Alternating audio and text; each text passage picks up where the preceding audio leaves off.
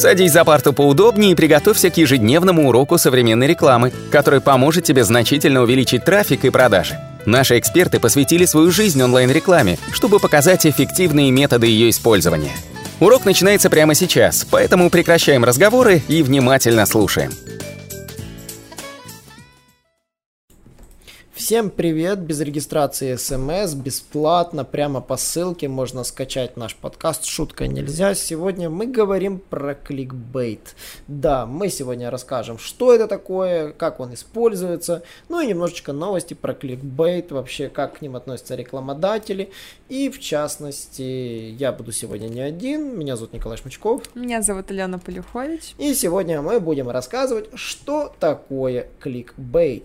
На самом деле кликбейт это такой некий абсолют э, в стратегии, когда вы пишете заголовки. У нас есть классная утилита, которая позволяет написать хороший заголовок для своего сайта, свой тайтл, либо заголовок своего e-mail. Даже есть клевая утилита, которая в AdWords отдельно позволяет э, написать заголовок для вашего объявления, и она анализирует его качество. И, конечно, она тоже учитывает те самые кликбейтные слова.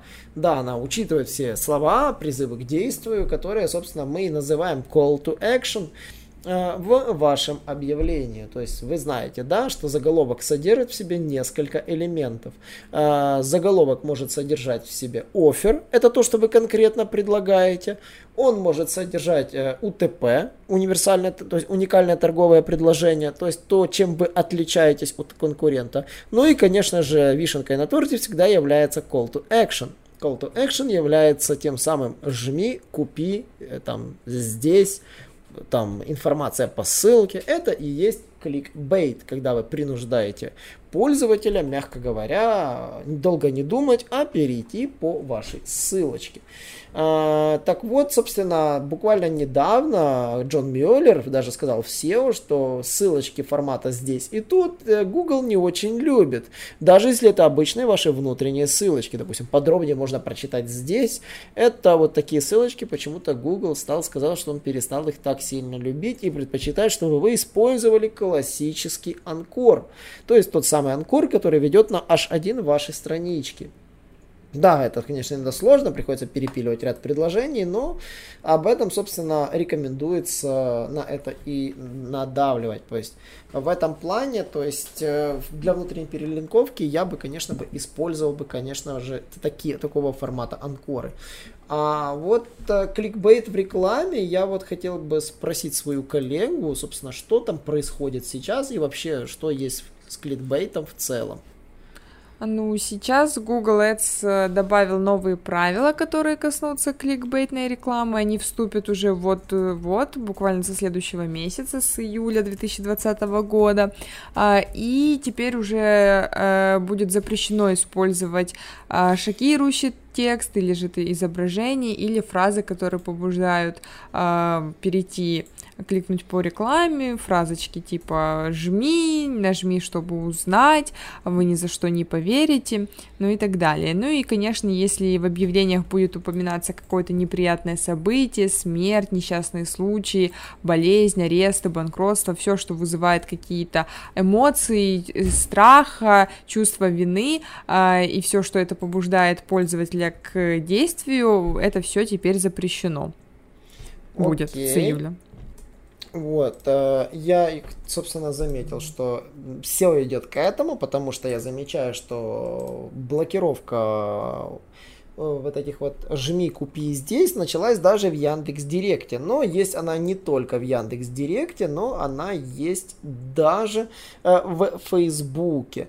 А, в Фейсбуке, например, вы можете заметить, что если вы будете пытаться там делать навязчивый контент, э, рано или поздно о вас забанят, то есть ваша реклама будет не проходить модерацию. У тебя была такая ситуация, что ты когда пыталась писать рекламу, да, то есть там если был э, либо не замалчивание информации, то есть реклама не проходила модерацию. Ну да, как правило, самое распространенное, это слишком много текста на изображении.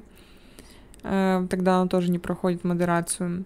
Ну да, конечно, если что-то замалчивается, а, но при этом побуждает э, кликнуть по рекламе, там, например, вы никогда не догадаетесь, э, что произошло или что стало с э, прессом человека после этого, а, что-то такое сенсационное, кричащие какие-то заголовки, там, семь невероятных способов применить морковку или там а, семь идей, которые изменят вашу диету навсегда, все это оно заставляет человека немедленно нажать на рекламу, и, конечно, это запрещается.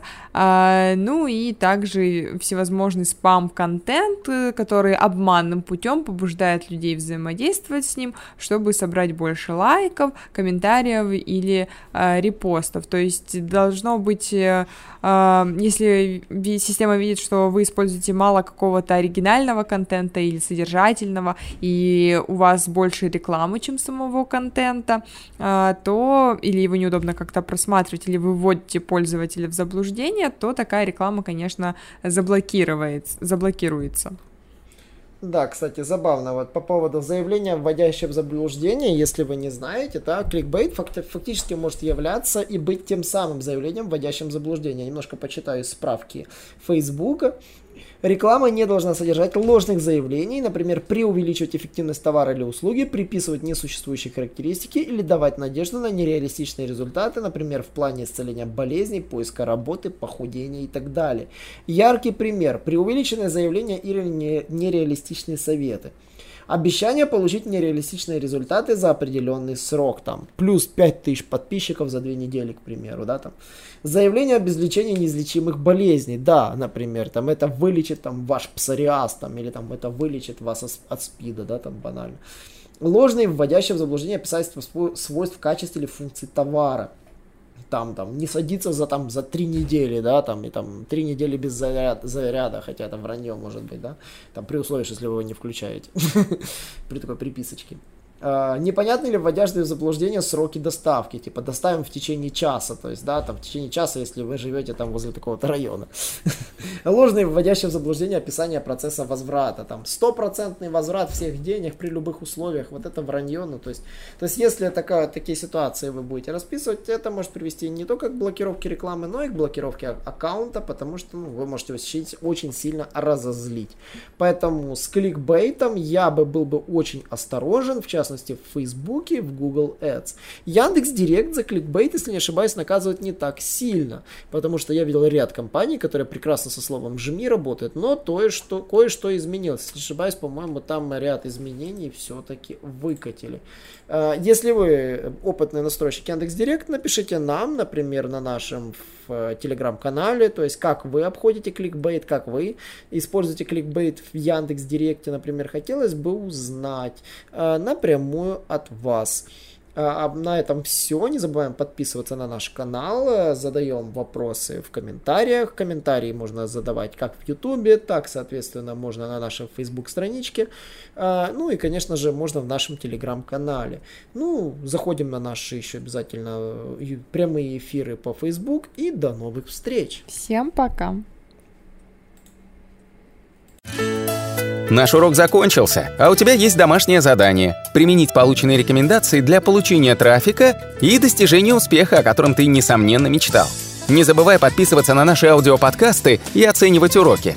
Также пиши комментарии и задавай множество вопросов, на которые ты обязательно получишь ответы. Увидимся в классе завтра с новыми современными рекомендациями.